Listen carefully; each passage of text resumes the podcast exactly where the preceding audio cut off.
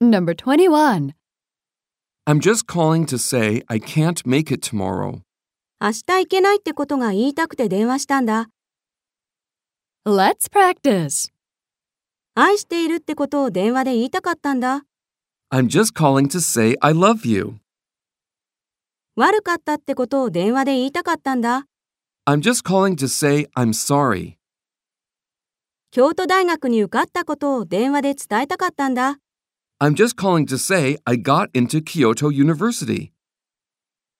来週出張だってことを電話で伝えたかったんだ。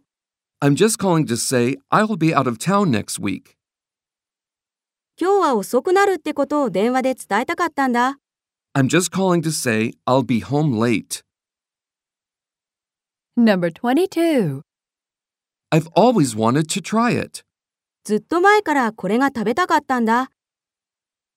Let's practice. ずっと前からあなたに会いたかったんだ。 I've always wanted to meet you.